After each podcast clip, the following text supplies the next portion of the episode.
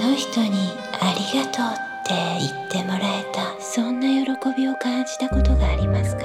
誰かにありがとうって言ってもらうこと幸せですよね。あなたにも幸せになってほしい。だから私もあなたに伝えます。ありがとう。この放送を聞いてくれて。ありがとう。大好きも一日お疲れ様。